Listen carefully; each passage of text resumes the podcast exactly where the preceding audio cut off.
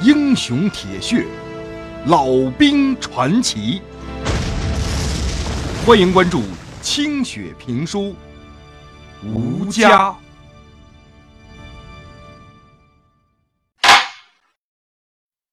上回书说到，老旦他们带着人抓回来的这两个活着的小鬼子，瞪着溜圆的小眼睛，望着眼前的这些支那士兵。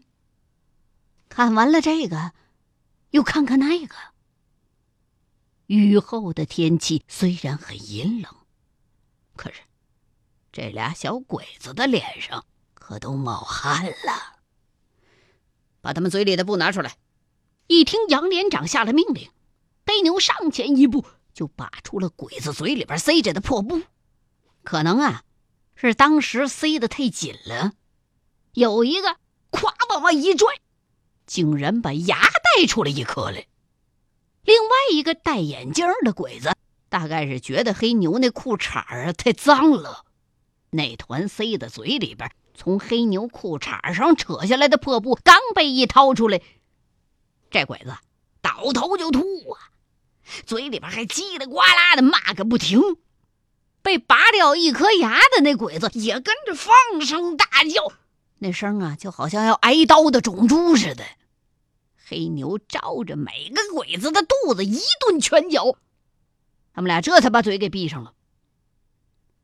老旦是头一回近距离的观察两个活着的鬼子。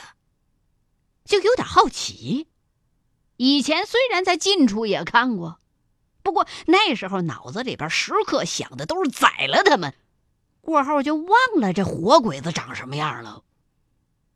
眼前这两个东洋人，分明都是肚脐眼窝子、单眼皮儿，除了个子矮一点其他都跟中国人差不些，一样的脸色儿。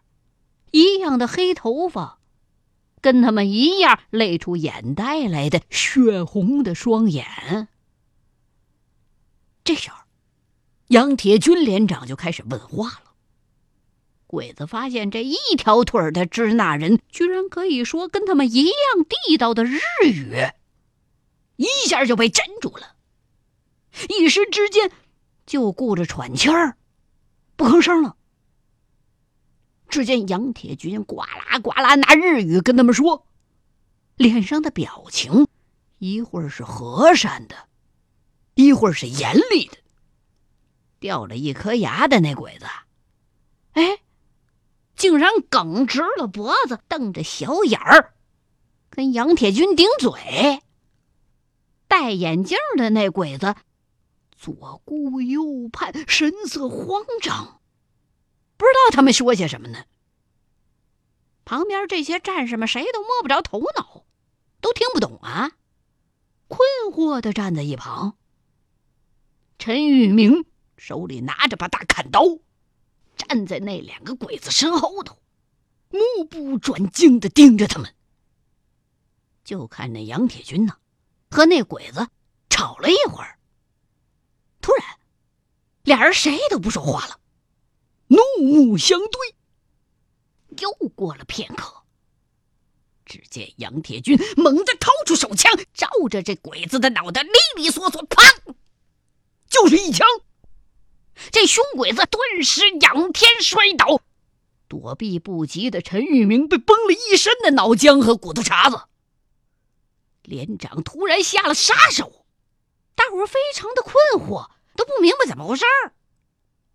只见杨连长默默的把枪插回了腰间。他是个陆军士兵，对这次任务什么都不知道，也什么都不会说，还出言糟蹋昨天死去的弟兄们。说完，杨铁军就瞪着那个戴眼镜的鬼子，这回就剩下这个活的了。这鬼子不像刚才那么有骨头了。浑身这汗唰一下就冒出来了，这家伙抖的跟筛了糠似的，俩眼紧闭，眼泪鼻涕早是满脸稀里哗啦的了，给吓着了。杨铁军再向他问话，这鬼子一开始还是不吭声，就是闭着眼睛摇脑袋。黑牛照着这鬼子后背，砰就踹了他一脚，把他摔了个狗吃屎，鼻子立刻就蹭出血来了，眼镜也摔到一边去了。这时候，由打草房里边走出一个女人来，快步冲上前来，愣着个眉毛，紧咬着牙关，脏兮兮的头发胡乱的散着，端着一盆水就要往这鬼子脑袋上泼。陈玉明早就有防备，连忙一把把他给拦下了。这女的一整盆开水，咵，扣到地上，顿时冒起一大股蒸气儿来。这眼镜鬼子一看，哎呦，我的天哪，这是要火爆大头菜呀！连忙大声的告饶。让在场所有人惊诧莫名的是，这兔崽子居然说的是汉语。你是中国人？不，我是日本人。我在中国十年了，我是日本在华侨民。这鬼子一口标准的城市话，那普通话都够当节目主持人的了，字正腔圆的，把老旦听得还挺羡慕的。哦，你跑到中国来干什么来了？我家原来在上海。做做药品生意，圣战开始之后，按照规定，上海的日本侨民都要参军。在上海，有好几万日本人，男人都参了军了。那就对不起了，你的手上也沾染了中国人的血。上海和南京是你们的杰作吧？我我没有杀过人。我只是个工程通讯兵，我的妻子是中国人，现在还在上海。求求你们不要杀我，我喜欢中国，可是我也没有办法。鬼子一边说一边哭，让人觉得还有点可怜。这些我不管，你们进山来干什么？我们是板垣师团第一通讯旅的部队，因为部队驻扎的地方通讯信号不好，我们来山顶安装长距离信号天线。来那么多人干什么？带密码发报机干什么？杨连长问出了最关键的问题。鬼子这脸色儿一下就变了，看得出来。他现在的内心非常的矛盾。原本想隐瞒的军用装备机密，被这个瘸子一眼看出来，就慌了神儿了。只是用来测试信号强度用的，我们根本不知道这里面还有敌人。你应该知道，皇军对武汉的全面进攻已经开始了，我们很快会打下信阳，所以。要增进协同作战的能力，增加电报信号的强度和覆盖面。信阳，你个毛驴放屁的你！老旦一听到鬼子提到河南老家的地方，顿时火往上涌，一步就跨了过来。我我没有骗你们，这已经不再是军事机密，南边很快也会被皇军打下来的。武汉你们是守不住的。看到面目狰狞的老旦冲过来。颇有一脚要踹碎自己鼻子的架势，这鬼子吓得一边缩一边快速的说着。杨铁军连长连忙拦住了老旦，眼珠子转了几下，继续审问这个鬼子：“你们的任务需要几天向上汇报？用什么方式汇报？这里周边的日本军队是什么部署？你如实的说出来。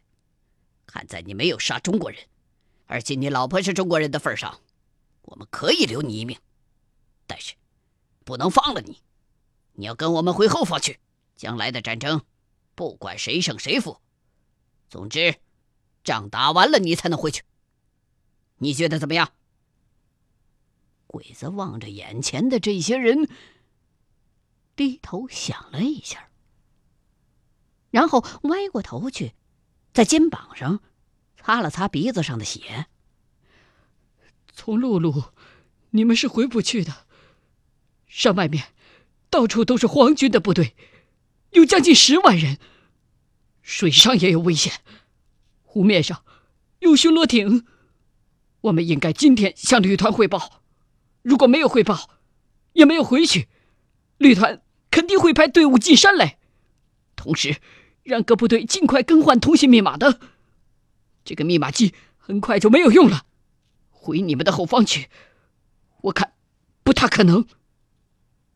鬼子一听不会杀他，就镇定多了，说话也开始有章有法的。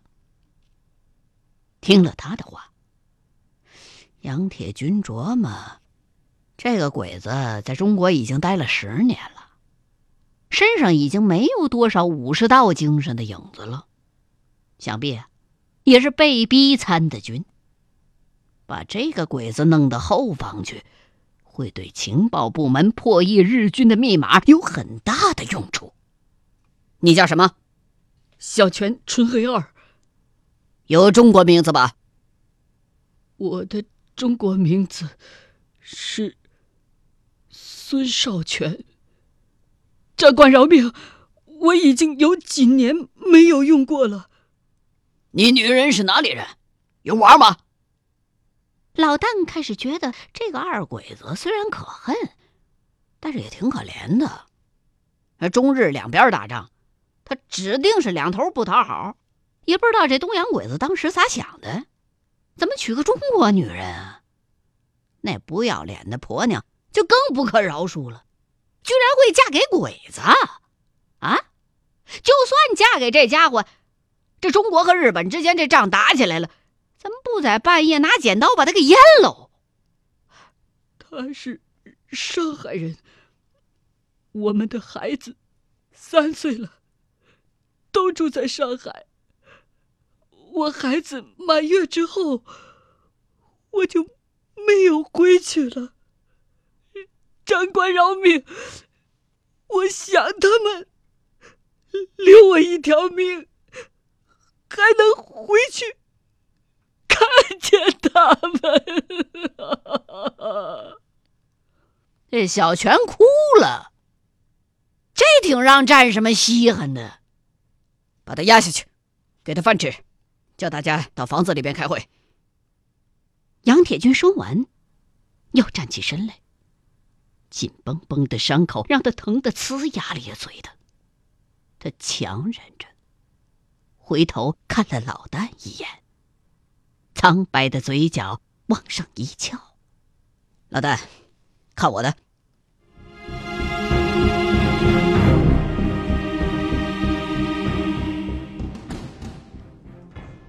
第二天晚上，杨铁军终于说出了他的计策。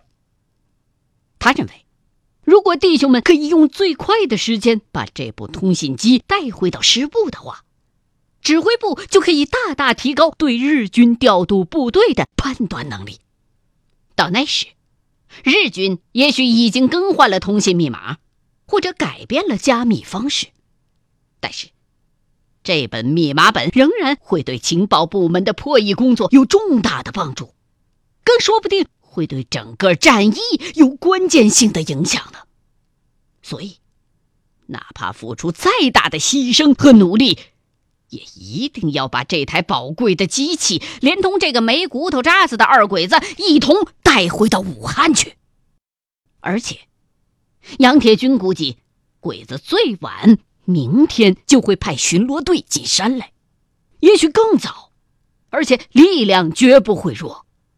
现在，这里头已经不安全了，必须走了。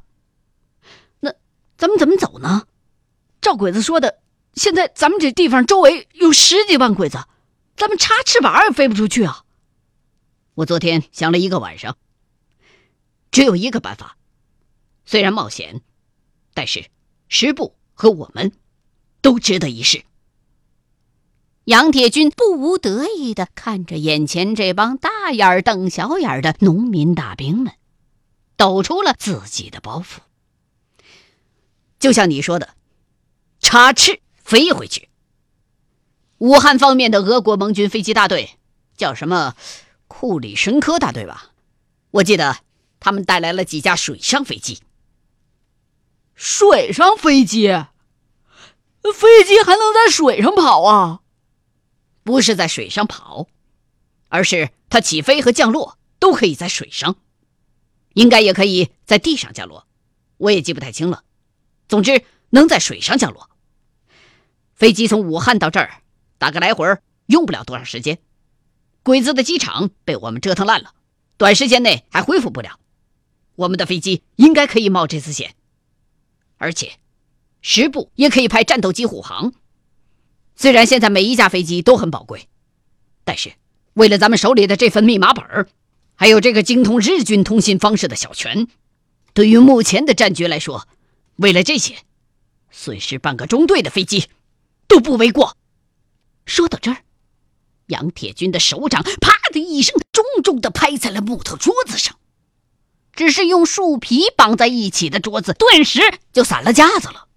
两只手正支在桌面上的老旦，叼着烟屁股正在那出神呢，冷不防，咵嚓一下子就扑倒在地上了。战士们哈哈大笑，杨铁军这才意识到自己激动的有点走形了，笑着坐下身来，有点不自在的摸了摸脑袋。老旦倒是没在乎，一边捡着烟屁股，一边笑着：“连长，看来你已经完全恢复了呢，就这一掌。”赶得上俺那女人抡圆的耳瓜子了，俺只瞅了一眼邻居婆娘给娃子喂奶，她那巴掌打在俺脸上多了半斤肉呢。老哥，半斤肉恐怕不止吧？嫂子没在你另一边脸上再来一下啊！战士们哈哈大笑。不用说，老旦和战士们对连长的这个计划都非常的叹服。只是，这些女人怎么办？没办法，带不了，让他们自己转移吧。杨铁军毫不犹豫的回答。一听这话，战士们都不说话了。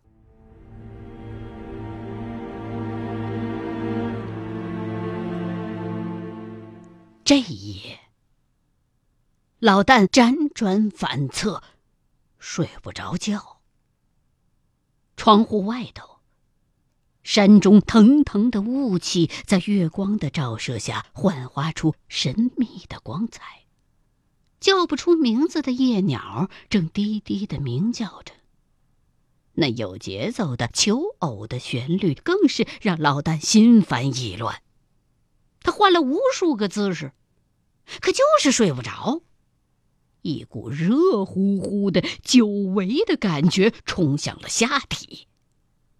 他抬头望着阿凤睡房那边若有若无的灯火，已经是按捺不住的躁动不安了。不知不觉之间，老旦发现自己已经站在阿凤的窗根下了。敞风漏气儿的房子缝隙里。能清楚的看到阿凤白皙的脸在月光下映射的光芒。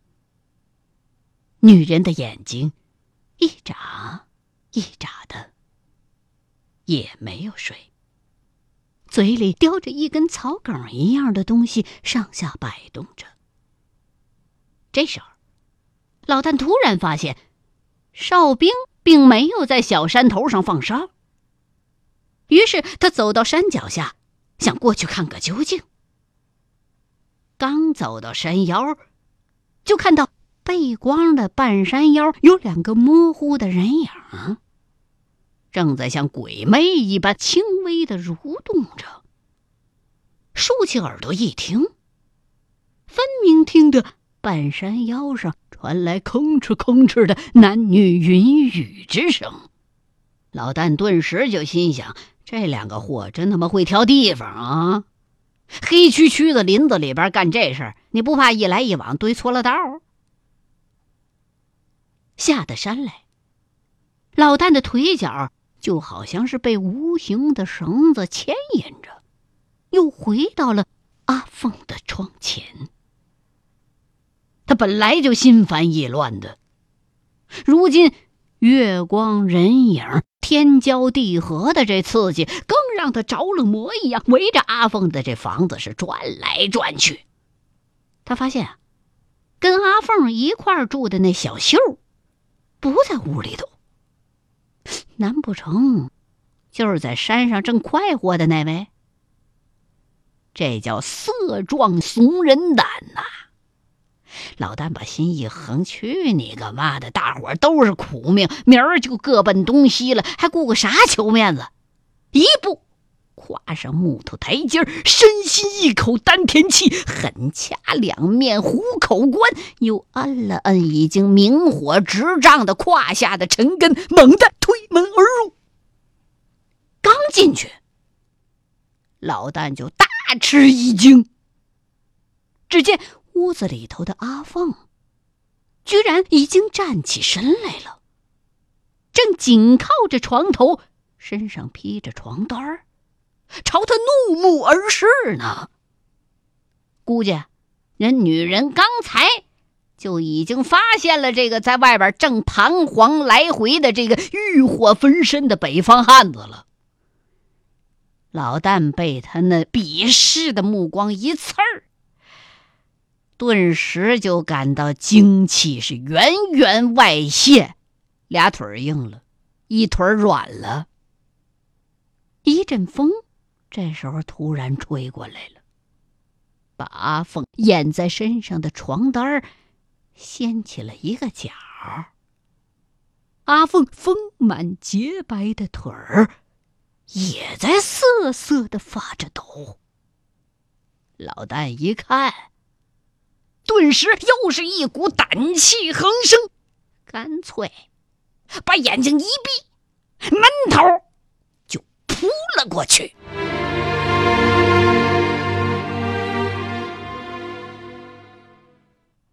欲知后事如何，欢迎各位继续收听清雪评书《吴家》。